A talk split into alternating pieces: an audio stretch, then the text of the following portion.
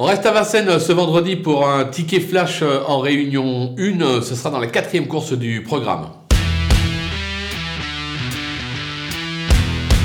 Impossible d'aller contre la candidature du numéro 8 euh, idéal euh, du Pomo euh, qui reste tout simplement sur 5 succès. Le cheval est invaincu, limite inconnu.